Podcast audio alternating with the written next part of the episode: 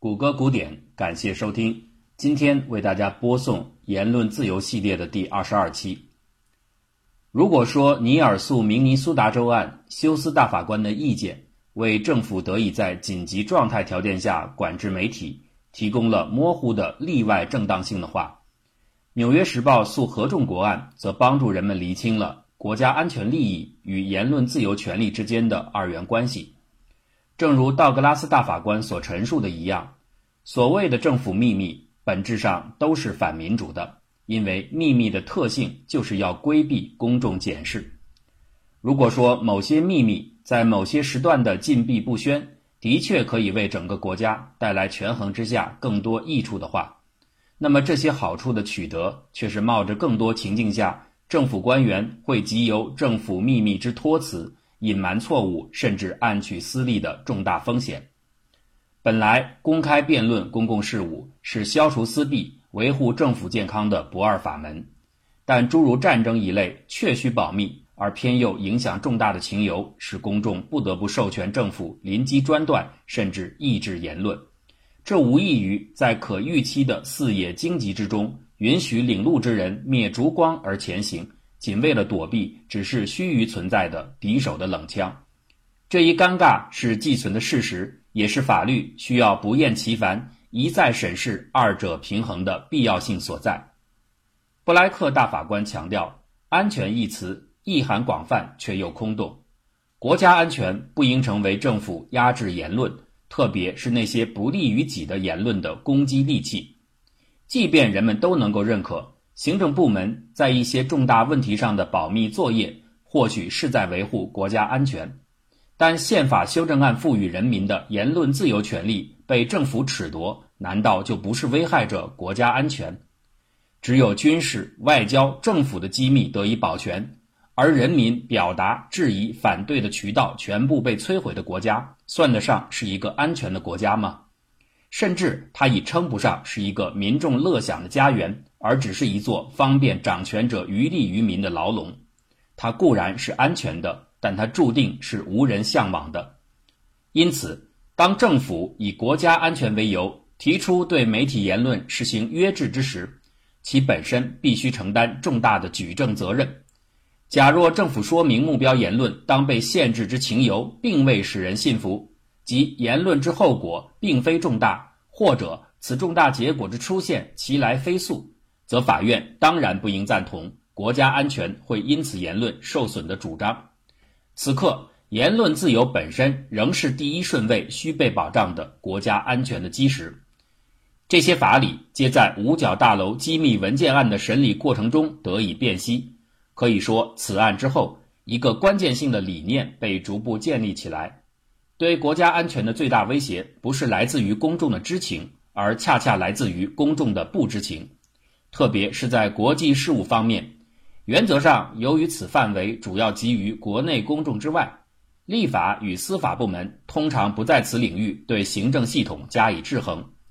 作为已被广泛承认的第四权，媒体则可在此间发挥关键的折冲作用。其背后的宪政精神的支撑，正来自于从本案提取的公众知情权的优先性。诚然，媒体完全可能在制衡过程中逾越分际，甚至造成对国家整体利益的时效性损害，而可被追究责任。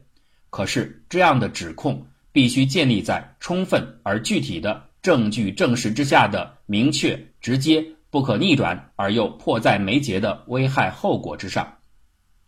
政府阻却乃至压制人们自由表达的手段是高度多样性的。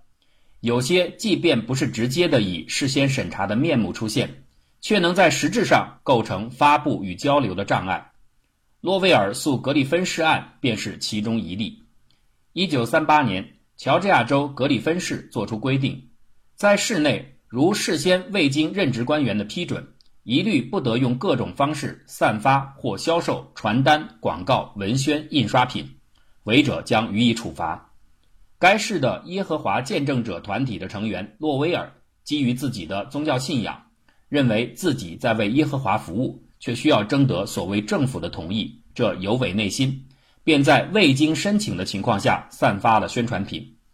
警察勒令他缴纳五十美金罚款，在被其拒绝后，将他关押了五十天。诺威尔随后发起法律控告，质疑格里芬市的有关条例违宪。在被各级法院逐次驳回之后，此案进入到最高法院的审理之中。而令此案更具指标性意义的背景是，当时已有新泽西等四个州纷纷步乔治亚之后尘，也以维护市容市貌或公共秩序为由，提出了类似的管制禁令。最终，最高法院在该案审理上取得一致性意见。认定格里芬市制定的管理条例抵触宪法精神。首席大法官休斯亲自撰写裁定书，他在论述中并没有从保护宗教自由的角度入手，相反的，他提出的意见是：这样的城市禁令包含了对第一修正案赋予人民的言论自由权利的侵害。格里芬市设立的散布印刷材料需要事先申请的行政要求。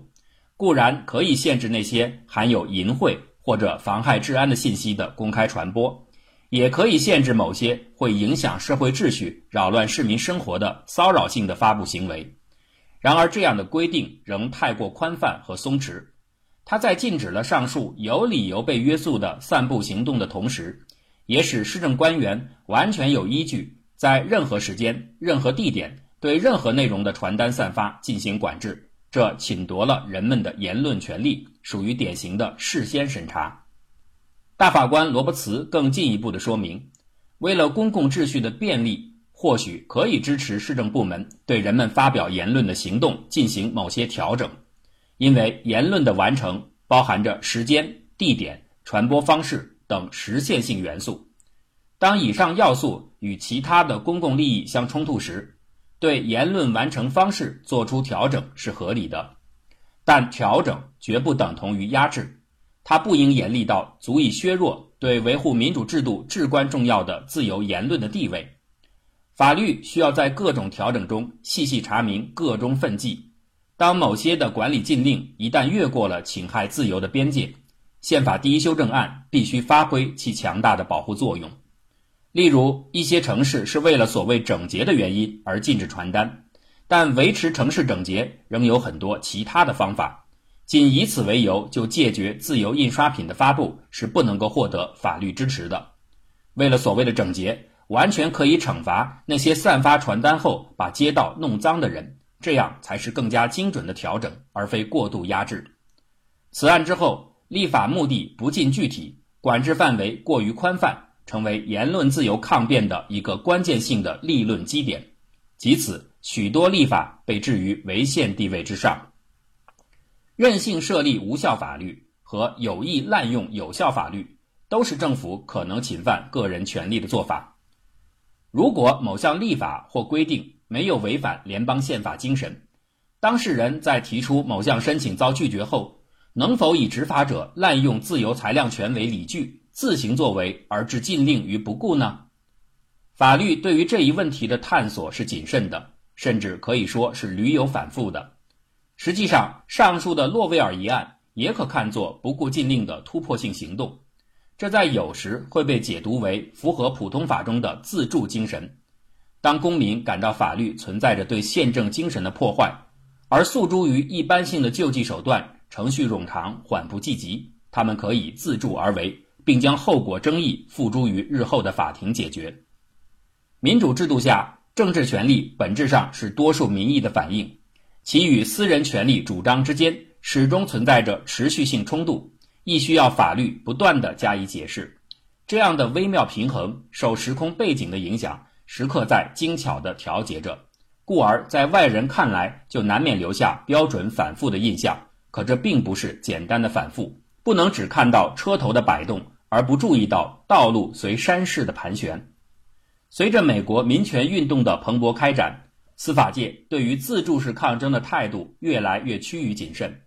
一方面，大法官们在自由高涨的氛围下，更倾向于用更加捍卫言论自由的立场，打破对立双方中政府一方的保守立法；而另一方面，当认为符合正当程序的法律禁令存在。且公民被认定拥有其他更为恰当的救济手段时，自助式的行为在更多情况下不再被允许。这被称作对言论自由的间接阻止原则。间接阻止体现出大法官们在激烈动荡时代里对法治秩序和法律至上地位的坚持。但自然的，如何做到阻止而不压制，其中的松紧尺度就需要极为精致的横平。即使在最高法院的大法官们之中，这点也存有分歧。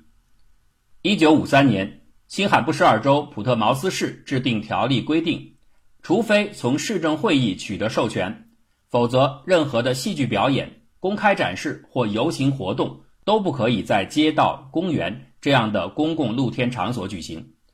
耶和华见证者成员普洛斯想在一座公园里组织宗教活动，他向市政会提出申请，并愿意依规缴纳费用，结果申请被拒绝。但他选择依旧举办活动，于是诉讼产生。这一次不像此前该团体在许多类似纠纷中的司法际遇一样，最高法院以七比二的表决结果否定了普洛斯的主张。大法官李德在裁定书中表明，原告认为在公园进行宗教活动需要事先申请，是一种对言论发表的审查制度，而且即便是有此申请之必要。审查人员随意武断的拒绝，会造成相关活动的延迟，延迟同样该被视为一种变形的对言论自由的侵害。李德反驳了这一提法：宪法第一修正案保障公民的言论自由，并不意味着也同时保障实现这一自由的任意方式。这不等于说每个人可以随时随地的在任何公开场合就聚集起一些人宣达自己的理念。公园作为可以发表演说或组织活动的公共场所，并未对申请者所要传达的具体内容提出排斥性的要求，而只是根据该场所自身的空间特性，对众多活动发起者的地点申请进行一种不加歧视的统一标准的安排。这是一种协调公民权利的治安行为，而不是对言论自由的妨害。其目的恰好是为了使言论自由能更好地与城市秩序相融。某些申请者可能面临的发表延迟，是这样一种调整必然的结果，也是保障言论自由环境更加有序的必然代价。认为自由和秩序无法相容的观点是没有依据的。调整不等于压制，这二者无论是目的还是结果，最高法院始终都能清晰地加以区别。普罗斯提出的另一处论辩：城市管理规定即便合法，但他已经依规提出了申请。结果却被无理拒绝。当此情况下，他只能被动的打官司，而费时费力的司法举措会让他的宪法权利在数年之后才能实现。故此，他径自而为。这样的做法虽然违规，其本身却应受到宪法言论自由精神之保障，而不应该被追究。李德对此论辩说：“经由司法系统对行政人员可能在有效法律之下的擅自滥权进行匡正，的确颇费周章。”但如果允许当事人未经许可便擅自开门立户、贩卖武器、运送火药，或是未经安全防护就自行集会，这必将破坏安全，祸及公众。公民不能及时行权固然可惜，但通过正当程序完成诉讼和判定，却是使公民生活在一个得以使第一修正案真实而有意义的存在的社会中的必要成本。违反规定而自行救济的举动，并不符合宪法对有意义的言论自由的保护精神。复议大法官法兰克福特也明确点出，本案原告质疑的宪法问题不是核准制度，而是其能否在此制度之外不顾禁令自行举办宗教活动。普洛斯申请拒绝是在五月四号，而他所申请举办活动的日子是六月二十五号和七月二日，在这段空档期之中。原告并没有出示证据证明市政府不存在着其他的迅捷的司法救济途径，而使其不得不自我举止。以上两例都是当城市管理规定存在压制言论自由的违宪之疑，而尚未被最高法院界定清晰时，被告们置律令于不顾而自我活动引发的诉讼。前者是有禁令而不申请，后者是有申请而被拒绝，结果。这两处的处置结果竟然大相径庭，许多宪法研究者都注意到了这一情形。宪法学者亨利·莫纳汉指出，同样是从第一修正案出发，普洛斯一案中的多数意见与此前相比，不同处理了立法中的违宪和实施中的违宪，这是极为不当的。二者相比，实施中的违宪更加隐蔽，因而危害更高，却反而得到更为宽容的看待。其实，这样的冲突反映出言论自由问题久已存在的绝对主义与相对主义的立场之争。绝对主义认为，第一修正案中提到的“不得立法”就是不得立法，这已禁绝了不管是立法部门、司法部门还是行政部门，用直接立法或实际创制等种种方式。在事前限制任何言论的发布，所谓的调整等规范，只是一种变形的限制，不应视为合宪。除非极少数紧急状态下，言论发布者的一般性责任只可以建立在由其自由表达之后产生的一系列后果与冲突之上。与之对应的是大法官休斯等人提出的主张，宪法中提到了“公民”一词。这已经揭示出宪法存在的前提要仰赖于一个良好有序的公民社会的存在。没有一个有组织的公民社会，自由就会淹没在毫无节制的滥用之中。自由当以必不可少的秩序为基石，维护最小程度下的正当秩序，也就是在维护自由本身。可是，何为最小限度？这就成了相对与绝对模糊划定的游标。例如，在上述普罗斯一案之中，虽然多数意见赞同普罗斯的行诉之举是破坏了当被尊奉之法律秩序，可是言论自由绝对主义的代表大法官道格拉斯却在反对意见中如此陈述：尼尔一案业已明确，立法部门竭力推动之核准与审查，皆为事先限制言论之举措。事前限制在美国已然声名狼藉。宪法明文遏制政府插手干涉第一修正案所负自由，故不论立法部门作何主张，人人得而畅所欲言，而无需征得他人同意。布教传道、发行报刊、印刷文宣，莫不如此。设若立法部门压制人民权利，则人民有权挑战立法。言论行使之前，强以法条规约，其缺陷在于为天生权利附加额外负担。官员可以轻纵减慢、任性裁量，不当后果却要当事者经年累月诉讼周章，所得不过是他本已拥有的宪法赐护的自由权利，这便是为权力施加的不当负担。一切发言若需征得官方同意，谈何言论自由？至于拥有审查权力的官员，无论出自立法、行政亦或司法，本质一体，无关宏旨。制定宪法修正案的立国先贤认定言论自由是一项不受任何人事先限制的权利，执司司法者当然不能自外此列。先贤没有赋予司法系统超然于他人的限制表达之特权，因为历史早已证明，法官有时也会是暴君。道格拉斯的反对意见指出了作为法律从业者最高权威群体的大法官们的谨慎自乐。当所有的宪法解读与判定出自其下，其本身会否成为压制言论自由的来源，便是需要时刻警醒的问题。这同样是一个持续性的冲突所在。法律秩序至关重要，但其秩序刚性同时又是一种强大的威权。在言论自由发展史中，众多的审判先例曾屡屡动用藐视法庭等罪名来威慑发言者，而这点。将在著名的布里奇斯诉加利福尼亚州一案中得到最为鲜明的展示。观点相左大法官们的争论和曲折的审理过程，无不为这一传奇案例增加了戏剧性色彩和厚重的思辨感，而它也将注定成为《纽约时报》社面对原告萨利文在最高法院的法庭上反败为胜的重要基础。